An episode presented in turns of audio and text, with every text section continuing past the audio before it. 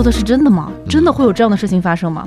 让一个骄傲的人自信，我觉得是马家这场戏一个特别重要的一个功能。我们专业词汇学得很好，但病人并不一定会用这个词儿。一天嘛吃了十几个药啊，后来不行，好了都不知道是啥病。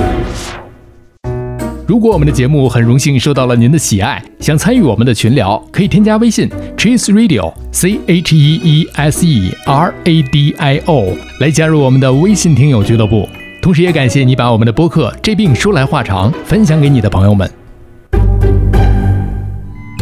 你哪儿不舒服别慌张，毕竟人吃五谷杂粮。你哪儿不舒服别紧张，来听医生怎么讲。内外妇儿科研临床，药剂检验和影像。没事儿就别胡思乱想，人生还有下半场。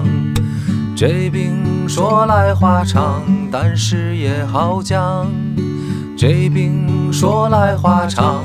欢迎收听，我是阿汤。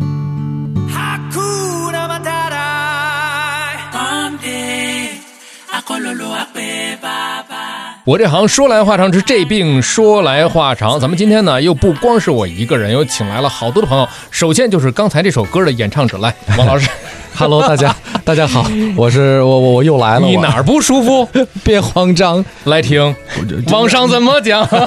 今天也不光是王上一个人来的啊，这个我们又请到了两位好朋友。大家看标题应该是已经知道了啊，因为你看这个播客啊，确实跟我们平时做广播电台的节目有点不一样。因为我们不说您不知道啊，这播客标题全都在这儿了，就不卖关子了。欢迎来到麦乐村这两位老师。今天我们欢迎编剧胡雅婷老师。好好好，大家好，我是。胡雅婷，还有欢迎来到麦乐村的首席医疗顾问孙爽老师。大家好，我是孙爽。你看看这个节奏就明显就快了啊！在这儿可以，汪老师给大家做一波预告吧。是的，就是这两位老师呢，其实还邀请到了我们台内的一个节目啊，就是咱们的好车主。是呃，大约呢，应该是在大家听到这一集播客以后，您开始数下周二。下周一、二，对，下周二的早晨九点到十点钟，嗯，应该咱们还会听到这个咱们电台版，对吧？对，还是咱们四个人，哎，这有点分裂啊。其实啊，就是不一样的感觉嘛，得给大家传递不一样的信息。您千万别认为我们这是 copy 过去的啊，呃，绝对是不一样的。这里面有很多大家在这个我们电台当中听不到的，或者电台当中有很多我们一会儿聊不到的一些个内容。那我们先让胡老师啊。先来给大家先简单说一说吧，这是一部什么样的电视剧？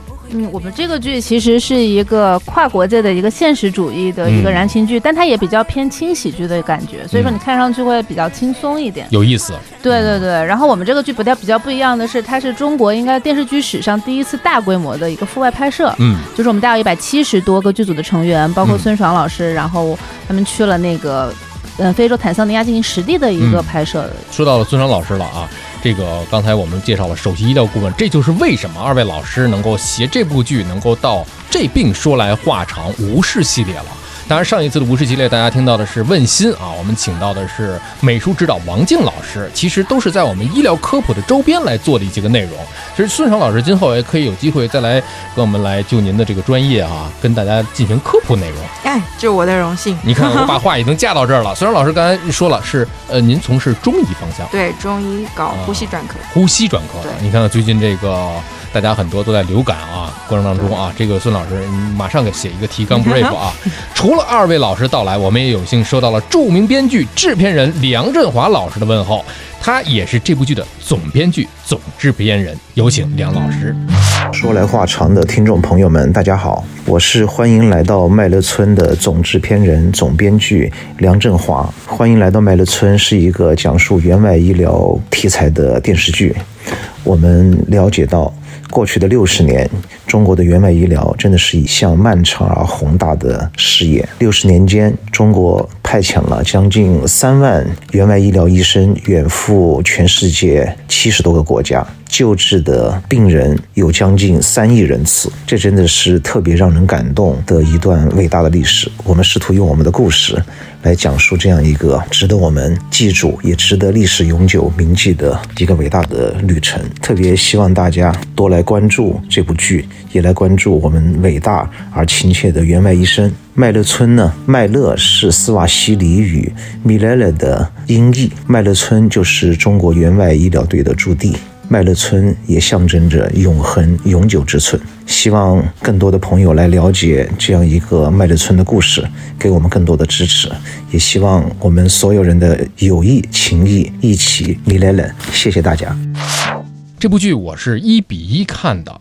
这部剧里有一个地点，王师傅你看了吗？我还没有看，哎，就是正好我们两个人是鲜明的一个对照啊。王老师代表的那部分还没有看的人，嗯，我是代表了已经看过的。这里面有一个地名叫做桑纳。王师傅，你去过非洲吗？你别说非洲了，我国还没有通州，我通州倒是经常去。实话啊，说一说非洲这里面有一个地名叫桑纳，但是我没有找到。但是乞力马扎罗山你知道吧？这我知道啊，这你知道是吧？咱们这个地理学过，呃，初中就学了。哎，所以呢，这个地名我没找着，我们请胡老师来给我们指一指，找一找这个地方它在哪。呃，其实桑娜这个地名是一个艺术创作的一个名字啦。嗯，对，因为我们其实这个剧它是说的中国援外医疗的故事嘛。然后我们其实，在国内部分，你看看那个省，它也是远江省双清市，它也是一个虚构的省市。我们是集合了很多省市的一些故事。这我倒知道，你是编的。对，然后桑娜也是这样。桑娜我们其实当时因为是集合了三十多个国家的援外医生的故事。对，但是我们后来经过采风，然后我们是去了坦桑尼亚，然后我们当时就把这些故事和这一群人物，然后放在了一个相对来说它。既具有，比如说像乞力马扎罗山这样子的这样一个雄伟的山脉，是，然后也有这个桑吉巴尔岛，就是坦桑尼亚那边的一个热带风情的岛屿，所以说你看起来会，它是既有这个坦桑尼亚地貌的一个地方。对，听懂了，王师傅，那听懂了。坦桑尼亚，嗯，我说呢，前两天我找了半天，我说这个桑拿在哪儿呢？你还给我指了指。根本就，你指哪儿都不灵啊！这就是编剧的这个本领啊，确实是虚构了一个地名。呃，是什么样的一个契机，胡老师能够创作了这么样的一个作品呢？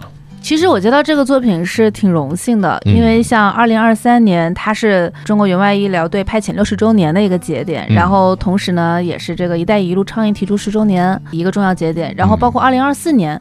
是中国和坦桑尼亚建交六十周年的节点，所以说我们其实这个剧呢是一个半命题作文吧，就是希望能够通过一部电视剧，然后来告诉大家中国援外医疗这六十周年的这样一个薪火相传的故事。嗯，对，你看看这个时间节点，那要说的话，我还有一个细节的问题。王叔，你用那个 QQ 吗？用啊，用 QQ 什么时候用？这是以前小的时候上学的时候用。王叔是零零后啊，我我也不至于那么小啊。你大概是哪年吧？我觉得我用的 QQ 应该最就是用最后那几年，最后那几年应该就是一零一一二左右，到一三年也开始微信了是吧？呃，对，从一二年那个时候就开始，大家逐步的在转向微信了。但一二一三那两年，我觉得还是算是偏过渡一些。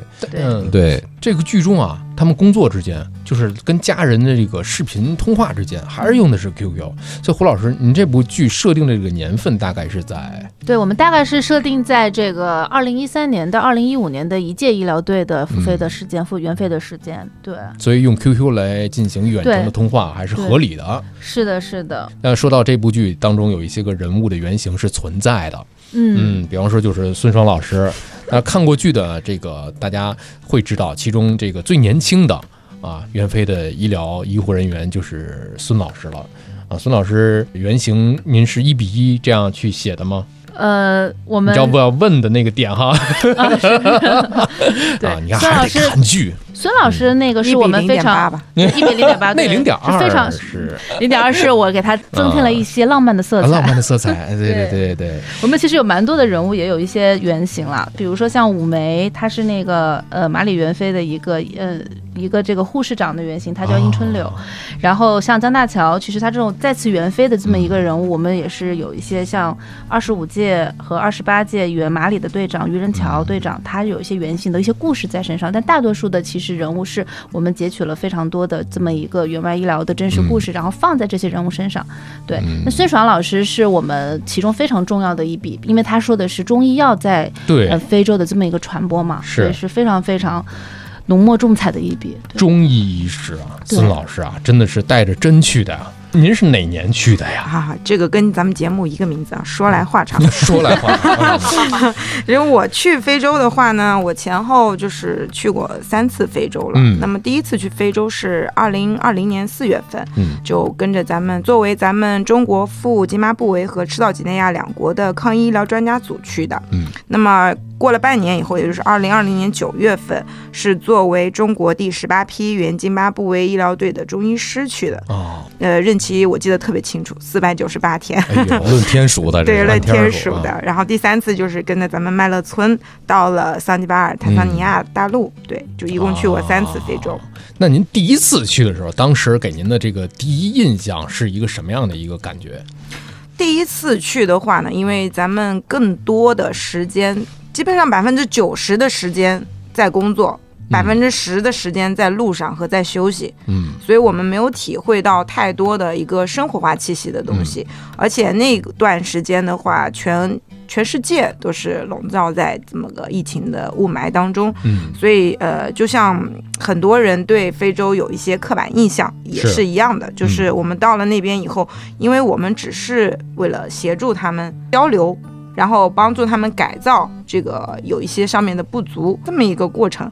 就没有太多的时间去体会。那其实对我来说，非洲给我的印象就是彻底反转我的印象，或者是给我加深印象的，就是第二次我作作为医疗队队员的时候去到那里的这么一段时间。嗯，因为我们在那里有工作有生活，然后呃，除了这个嗯感受他们的环境以外，我们感受到更多的是人。这个也是对所有医疗队队员来说最。珍贵的一部分。那除了我们身边的队友以外，还有我们就是给我们那些温暖的这些反馈的这些患者。那么我觉得接下来可能会有一些更多的故事来跟大家慢慢分享。对对，也就是这第二次正式援飞的时候，才会让孙老师有一些个彻底的一些接地气的一些感受，因为接触到了人才有一些个温度嘛。是的，加了温了。第一次去可能只是一些个工作上的一些个需求啊，匆匆一瞥。对，所以第二次去也是我们这一部《欢迎来到麦乐村》这个电视剧当。当中的一些个主线脉络是的，所以我们会看到了一些助力的一些生活条件啊，是胡老师编的那样啊，不是，胡老师写的那样啊，编剧胡老师啊写的那样，呃，当地生活水平跟电视剧里面真的是一样的吗？经常没有水喝，然后断一断电，是这种吗？嗯，其实咱们援非的这个国家医疗队，嗯，在分五类地区，有一类到五类地区，它其实是按照不同的艰苦程度来分的。这样。对，所以有条件好的，也有条件差的，不是一棍子拍死。是，但是。绝大部分还是在条件稍微差一些的这个地方。嗯，那么像我所在的津巴布韦医疗队的话呢，停电停水其实是一个常态，嗯，也是一个常态。呃，因为咱们湖南，呃，现在全国都是一省对一国到多国，湖南省对口的是这个津巴布韦和塞拉利昂。那么塞拉利昂的条件相当于津巴布韦来说，可能相对来说更差一些。那怎么形容这个水和电呢？就是。我第一次就是医疗队第一天到这个津巴布韦的时候，嗯，车子在路上走，我就觉得很奇怪，这个这个交通灯怎么都不亮呢？是坏了还是怎么？一路畅通了。对，然后司机说不不不，这这停电了。哦，没有信号灯对，没有信号灯，停电了。那唯一一个亮的，我说怎么这儿就有电了呢？他说啊，这是总统府啊，因为咱们的医院在总统府的边上，所以又是还是要集中保障这个重要地区的一个供电。啊，水源的话呢，因为津巴布韦地势相对来说高一些，它打井啊不是特别容易。像我们驻地的井，一开始打的是七十米，嗯，现在后面打下去打到一百二十米才出水。旱季的时候，这个泥浆沙石量更高，出来的水可能是黄的。等到雨季，对雨季的时候，那个量。雨量会大一些，所以我们的水就会停水的时间就会少一些。哦，哎，然后我记得我在中医中心的时候，我们因为停水也是一下雨，我病人就知道孙医生又要尖叫了。我怎么？因为有一次我看病，孙医生他怎么尖叫？对，特别想问。他说看病看到一半，我说啊下雨了。他说啥事儿啊？然后只看我抱的那个 比我跟我就一米一米二高的一个水桶啊，就跑到屋檐底下去接雨，接雨就接水嘛。啊，这个水就可以拿来打扫卫生啊这些。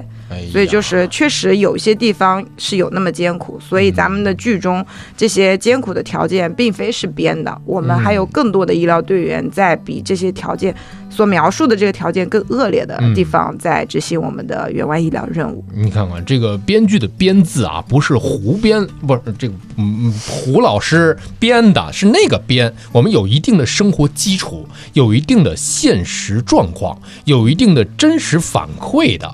是吧？也胡老师也是为此去采过风的。那说到了这个生活条件的状况，我想到了剧中靳东饰演的马家，到了麦乐村的第一天就没水了，半夜他偷偷摸摸的去用这个饮用水来洗澡，包括后面又喝多了闹事儿，就是这个人物这个角色呀，就像这个桑拿当地院长讲的这个《西游记》里面这个孙悟空啊，看起来你总是惹是非。当然了，这个呢看过的朋友可能会有一些自己的一些见解。当然，这相对于马家不太循规蹈矩这样来。办事，但是马家这个没有循规蹈矩，也顶着压力做一些手术等等。那么这个人物的另外一面就是队长江大桥，他这种一板一眼。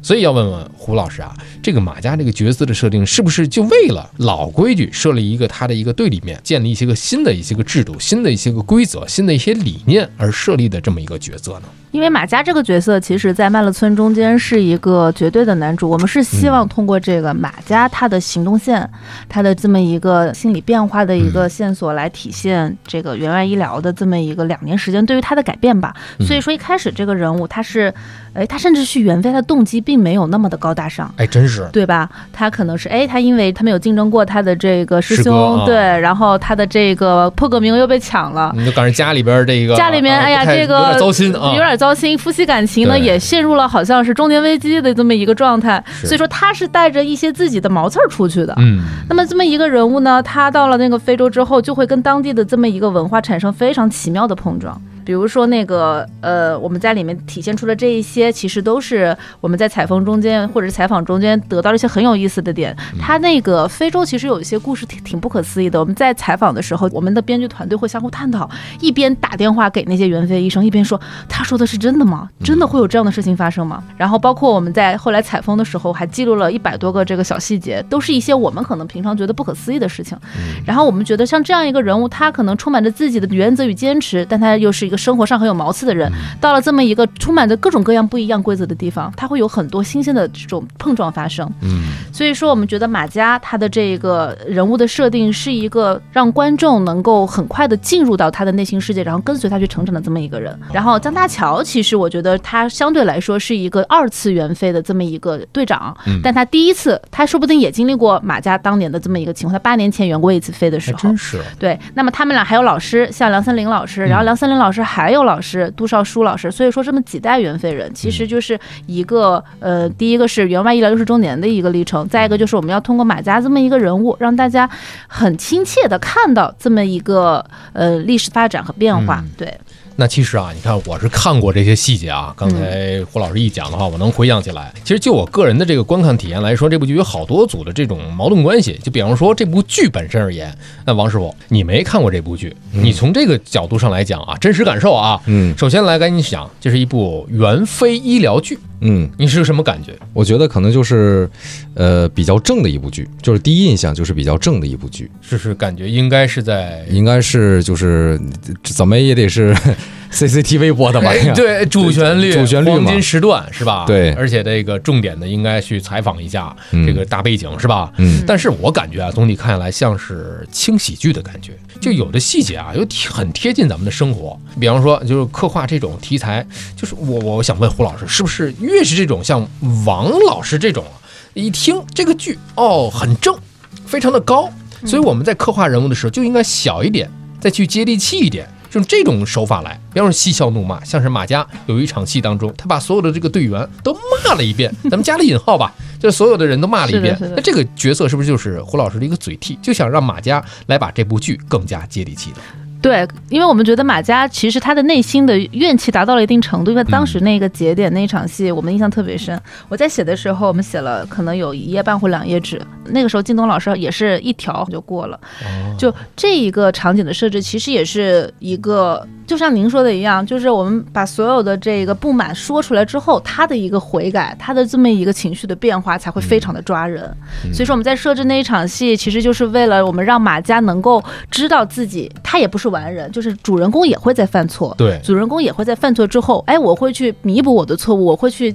自省，让一个骄傲的人自信，我觉得是马家这场戏一个特别重要的一个功能。对，因为本身马家在去之前嘛，他的这个徒弟嘛，就给他苏莱曼，对对，苏莱曼给他讲了好多这个就是漂亮的地方。对，他是被忽悠去的，是吧？就有点这个，但是苏莱曼也有自己的一个对于自己祖国的一个私心嘛，希望自己祖国的医疗条件更好一点，对，能够让他师傅，他的媳妇啊，对，去对他的媳妇 去去去一去啊，帮助他们一下。我觉得这也是非常正常的，所以他呃马家这个角色在落地非洲之后，心里会有一定落差。不知道孙老师是不是您在援非的时候，对于咱们两个地方不同的这个，不管是人呐，还是事儿啊，还是工作上，都会有一些个落差，或者说您去之前应该是有一些个，您您有徒弟跟您讲过那儿特别好吗？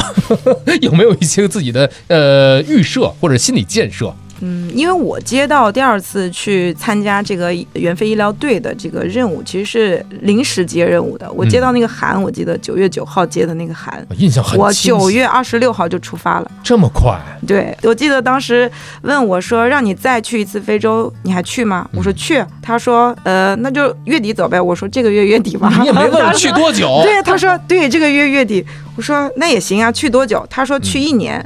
但是那个函件下来，我记得特别清楚，上面写的是四百九十八天，没让我们少待一天。那么其实第二次去非洲，理论上来说，该有的一些心理准备啊、生理准备啊，都应该比较充分。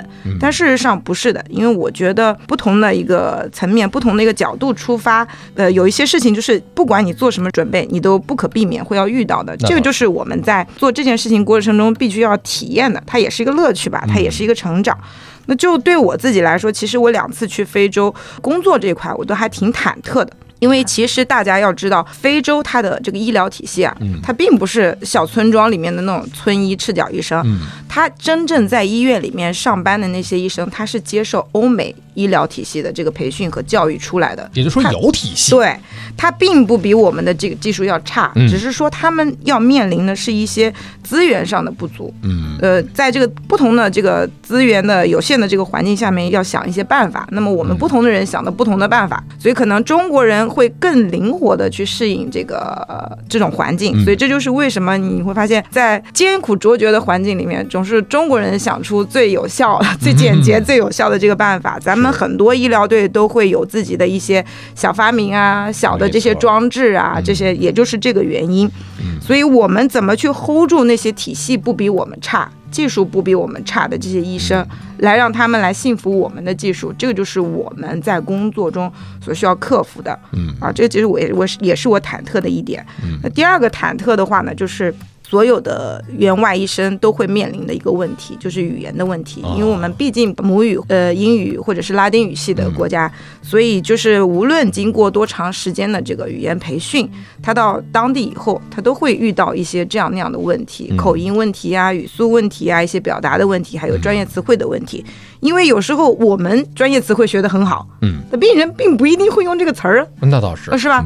举个例子，那咱们去看病，那医生说利尿剂，那病人就只会说消肿的药，嗯，所以这个就是需要在不断的工作过程中去磨合，在没有到达那个环境的时候下，大家只只能去想象，就越想象越忐忑。对，孙老师还得创造一些词啊，风寒感冒跟风热感冒。对，这就是我们在中医在推广的这个过程中间就更复杂、更难、更艰难，也是。因为这个语言的问题和文化的问题，那么第三个的话就是生活的一个问题。嗯，那其实现在的医疗队生活水平都有逐步的提高。咱们麦乐村里面那个医疗队驻地是参考了咱们奔巴小院，就是桑吉巴尔医疗队。嗯，所以我们所有的医疗顾问，七个医疗顾问去看这个场地的时候说。第一个哇，很真实，这环境很非洲。第二个就是哇，这条件也太好了。如果我们能够碰到这种生活条件，我觉得我们还能再多干几年。啊，对，这算好的那个。对，但是生活条件优越，就是不代表你的身体就没有问题。我记得我第一次在非洲生病，我就下班回来以后一阵眩晕，我说我不吃饭了，今天我想睡觉睡一下。等到我醒来以后，我一量体温烧到四十一度了。哦哟，这个就是高烧啊！对，在非洲在医疗队生病呢，它有一些特殊，有好的有不好的。好的大家想着吧，医疗队大咱有药。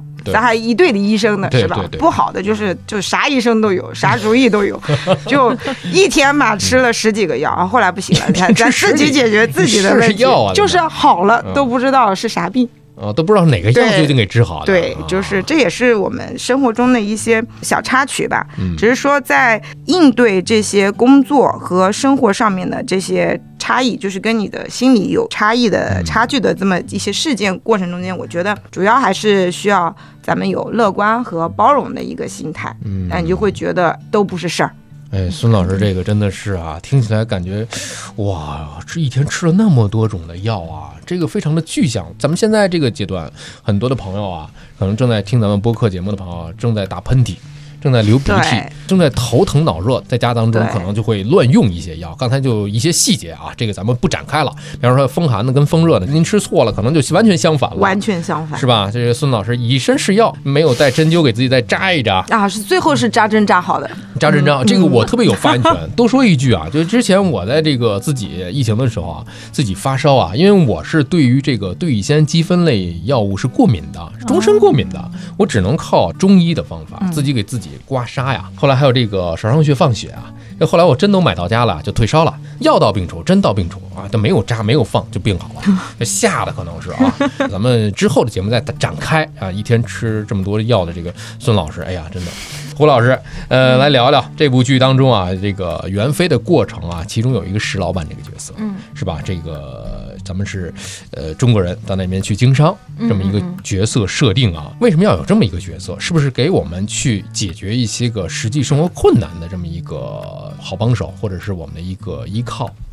嗯，其实这个是这样的，我们在采访很多这个援外医疗那个队员的时候，包括孙爽老师，当时他们经常会跟我们说，其实在外的这个华人圈子啊，他们是一个。大集体有点像，比如说咱们的援外医疗队员是所有除开他们要给当地的人治病，他们还要承担起比如说华人华商的一些这么一个治疗的工作，所以说他们彼此的关系特别好。然后呢，尤其是那个我们在采风的时候，其实，在那个桑岛也遇到了一个好几个华人，他们跟医疗队的关系都已经就是基本上是亲如一家。我们经常去他们那儿吃饭，然后经常他们经常会来看我们，然后得知说我也有这个呃祖国大陆的朋友那个来了，然后他们那些华人华商都会过来。看我们，然后我还跟他们一起去义诊过，所以说我觉得这个群体我们应该把它刻画出来。嗯，然后包括像那个剧中的这个石珠子这么一个角色，呃，也是那个它里面有一些桥段，也是孙爽老师认识的一位那个李曼娟老师的一些故事。哦，啊，其实就是综合了，比如说像津巴布韦啊，像马里啊，像坦桑尼亚很多很多这些华人华商的这些故事，我们综合创立了这么一个石珠子老板的这么一个角色。那当然，呃，医疗队在那个海外其实。更多的一些困难的解决，可能跟大使馆也会有很多这么一个经商处参赞，对，帮着解决，对。也就是说这里面你看每一个细节啊，都是经过了这个胡老师的采风啊，在采风过程当中啊，去发现的一些个故事，提炼出来的一些个真实的背景啊，包括孙尚老师剧中大家可能看到了，还有一些感情的一些浪漫色彩，这个也是为了我们这部剧，就像刚才王师傅说的，没有看这部剧的时候，以为它是一部我们得正襟危坐，主旋律嘛。对对，就非常严肃。但是我就特别想问胡老师，就怎么样？就是你又有那么多的素材，然后又有这么一个半命题吧，又有这么一个主旋律和这么一个感觉很正的这么一个立在这儿的这一个人设吧，你怎么让他又感觉很接地气呢？其实我们的创作呀，经历了挺长的阶段。一开始的时候，我们出过一个故事，这个故事跟现在的麦乐村是完全不一样的哦。对，不是今天我们看到的这个，不是不是，我们之前的那个故事呢，其实就是还是比较传统的一个大爱无疆的故事，对对对。然后呢，这个我觉得也得益于其实一直在沟通，一直有专家帮我们扶正一些角度。然后比如说我们当时的名字，甚至一开始都是不叫这个名字，我们当时有什么？呃，大爱无疆，有什么爱无国界，呃，然后还有一些名字，然后最后是那个时候跟梁老师在讨论的时候，梁老师在觉得说我们这样子做是没有办法，就是走到大家的这个心里面的。我们想了一个办法，说可不可以我们做一个不完美的男主角。用一个轻喜剧的方式去做这么一个重题材。但是其实这个事情我们自己也是比较忐忑的，因为当时那个《山海情》播出了嘛，然后我们觉得效果还不错。但是呢，你要用这个方式去书写一个这么高的一个题材，同时也要书写中非的一个友谊，是不是可以？其实后来我们也是在这个创作的过程中间，也是经历了很多很多的这个思想的这么一个变化。但是呢，最后这个欢迎来到麦乐村是我们最后形成那个名字。我们把我们的视角从我们去拯救他人变到我们平视他人，然后我们欢迎你们来到我们这个世界。我们用了一个更加包容、更加开放、更加自由的态度。所以说，你会觉得这个戏它很落地，它也可能不仅仅是一个医疗行业剧这么简单，它可能更像是哎你一个生活剧，嗯，对，更像是一种哲思的一个富有这个文学意味的一个剧，你看上去不会累。就是孙老师讲了，这是辩证的。对，中医辩证思维，对，这病说来话长的播客一样。就我们总在说嘛，医生不是在这儿给你喊口号去教条，就照本宣科给你讲那个医疗的指南，而是我们也是人，每一位医生也都是人。呃，包括我们前几期节目当中，消化科的蒋老师也说了，自己是消化内科的医生，也爱吃烫嘴的食物。就每一位医生，我要听一下。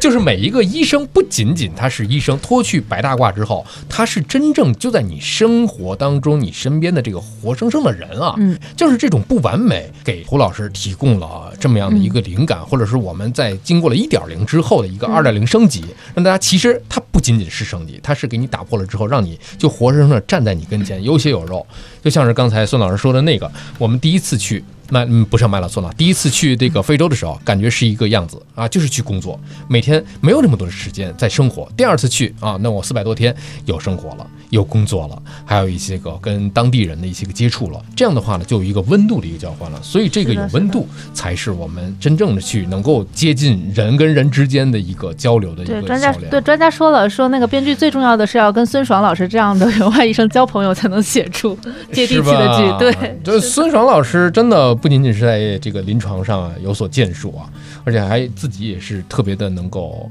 很很会玩啊。对，就是其实你像马佳也是剧中的话，他画画，就是其实每一个医生，相信每一个能当医生的人，他都是有过人之处。他这份过人之处一定可以支撑他在其他的一些领域，如果想干的话，会有一些出彩发光的一些地方。这个也就是我觉得这部剧能让我们来当医疗顾问，让这个剧更加活泼、更加真实。更加接地气的，也是其中这么一环。嗯，所以这个袁飞回来之后，孙爽老师有没有一些个改变？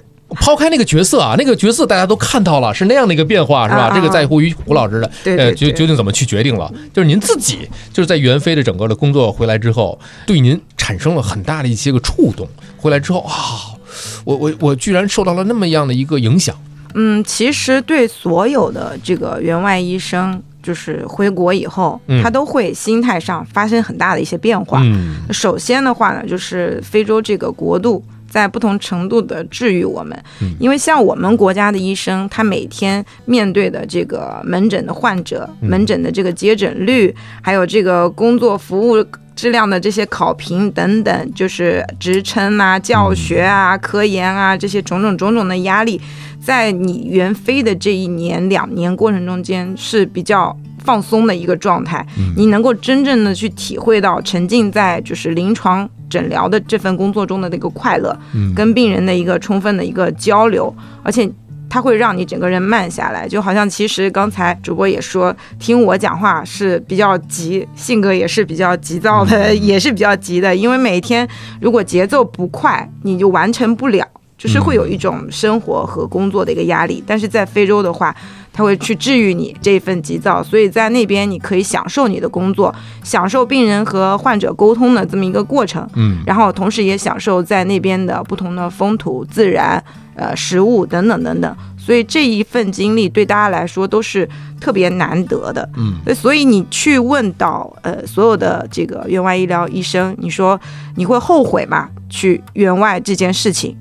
我相信没有一个人会有一个肯定的答案，大家都说不会后悔。是。然后，如果撇开大家现在目前的生活中需要考虑、担心的那些问题，比如说职称啊、家庭啊这些，你们再问下一次如果还去非洲，你去吗？嗯至少我问过的人里面，十个、十一个人里面没有一个人说不去，都会再去。哦所以我觉得这就是这份土地和这一份经历带给我们的一个洗涤，嗯每个人都被洗礼。你看啊，孙老师说的这个非常的有高度了啊！但是我在这儿呢，就得把孙老师再往下拉拉一拉了。我就问孙老师一个问题啊，嗯，就是您回来之后，这个语速的是变快了，还是变得更慢了？其实慢一些，就是语速可能慢了，然后又快了，但是做嗯事的节奏确实会好一些，嗯会更更加从容一些。对，因为听到这儿啊，大家就会有一个刻板印象吧，就是说咱们就讲一个刻板印象啊，嗯，就像是王师傅在没有看这部剧的时候，认为它是一个正襟危坐的一个正剧，非常正。但我可能看了之后，哎，改变了我的一个想法。大家对于中医的看法都是那种，孙老师应该说话是这样的：大家好，我是孙爽老师，我是一名中医大夫。因为像中医可能说话都会慢条斯理，尤其像内科可能会更慢一点。外科可能很风急火燎的这种感觉，所以你看，孙爽老师也是改变了我们对于医生的一个既有的一个刻板印象。胡老师改变了我们对于编剧的一个刻板印象，不见得主旋律就非得写成喊口号，主旋律也可以是有一些人物塑造上的瑕疵和不完美，因为他是人，他是真人，所以在这里面就我们各种各样都是去改变我们的刻板印象，包括我们走出去之前对于我们设想的那样的一个刻板印象啊，原来它并不是我们听来的那样，或者我们想象的那样，你真正看到的原来它是这个样子。嗯啊，具体是什么样子？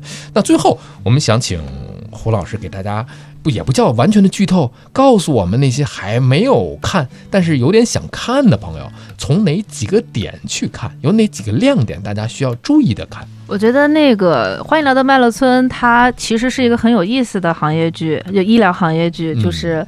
呃，我们其实在里面有各科的全科的医生的一个这么一个的。的展现，然后有医生他作为自己个人的很多一些丰富立体的形象的存在，嗯。然后还有他们的情感生活，然后呢，同时呢，我们这个剧中间还有很多这个，哎，你们可以看到很多非洲的医护和嗯。比如说像齐丹这样的一些外国的这么一个医护形象，所以说我们这个剧的色彩是比较斑斓的嗯。啊，它既有这样一个中国人。中国医疗队的这么一个形象，嗯然后也有其他的这个国家的形象，然后包括，呃，其实我们中间有非常多很有意思的一些小细节，也是跟我们采风中间呃息息相关的。嗯，可以说一个，嗯，其实，比如说马加马，加他在那个赌气出去了嘛，嗯。赌气出去之后，在这个桑吉巴尔的街道上面游荡，然后进到了一个面具店，嗯，然后呢，他那个拿了个面具，然后突然间这个店主把那个面具店给关上了，对，锁门了，对他当时吓得要命，当时的店主以为他是小偷，然后两个人就杠起来，然后最后最后其实是他这个店主只是要祷告。这个完整的故事其实基本上就是那个当时第三十二期呃原桑吉巴尔江塑料队的一个故事。哦，对我们中间有很多这种小小的亮点，包括那个大量的坦桑尼亚的风情的展示，比如说像跳水的那些少年，嗯他们我第一次看到他们的时候，我觉得我的心一下子就被冲开了我。以为你是采访于天津的大爷呢，啊。呃，对我我后来看到这位，他们可以 PK 一下，我觉得，对。啊，我一直因为因为觉得你看每一个细节之处，全都是有它的这个归宿点的。我们普通人来讲，外行就看个热闹；对于内行来讲，最后我们问孙老师这个问题：对于即将要去的这些个您的同仁来讲啊，呃，您对于这部剧来讲，有没有要借这部剧想跟他们说的？呃，首先我要恭喜他们，因为他们选择了一段跟同行业人不一样的一段历程啊历程，给了自己一个全新的一个机会去嗯体验，然后去创造属于自己的一个工作的亮点嗯。它可能会成为大家以后今后这个工作中的一个里程碑式的一个亮点，不一定是成绩，但是它的这个体验一定是这样的。嗯第二呢，我觉得大家还是很有情怀。嗯，就是去援非，他并不是说想去就能去，也不是所有的人都会想着去干这件事情的，嗯。因为这个事情从第一批咱们原阿尔及利亚的医疗队开始，一九六三年到现在也不过是六十年，虽然它已经是人类历史上最长的人道主义这个援助的这么一个历史了，但是在今后它还会再薪火相传，继续延续下去，所以我觉得这是一种情怀。嗯。那么第三个的话呢，我觉得，呃，就是不要害怕，嗯不要害怕，呃，抛开咱们就是没有去过之前的这个这些刻板印象，嗯还有你觉得始终没有做好准备的这种心态，因为只要你去了。你就会发现一切都会有解决的办法。也像麦乐村里面说的一句话，它到来就有它的意义。嗯，当你解决它的时候，就是另外一个意义。这个对我们成就我们去做更真实的自己，做更真实、更自由的医生，我觉得是非常有意义的。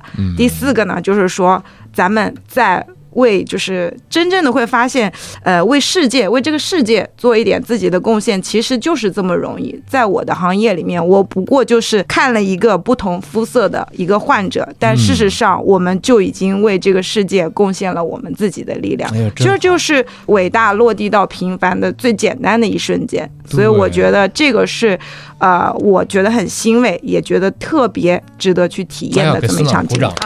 孙老师鼓掌，这刚才讲的是四点，我最后我再补充一个，就借着孙老师这句话，其实咱们做这个播客也好，还是接下来转周咱们听到的这个呃我们电台版本的这个节目也罢，其实也用我们自己所长去给大家做一些小小的一些个贡献，也希望能够有一些个在医疗健康领域的一些同仁能够，咱不说去非洲吧，伸出手的这么一个举手之劳的那么一个行为，咱们予以一些温度，一些关。怀一些个温暖，其实帮助是一个永恒的主题，而不在乎于您帮助的是谁，什么时候去帮助。那这样的说的话，其实我们每一个人都在做一些力所能及的事情了。在这，我们感谢二位老师，也感谢王师傅啊，这四十多分钟的一个陪伴啊。最后有没有片尾曲？我这这这这这今天没准备这个，咱们可以把片头曲再放一个，主打一个陪伴。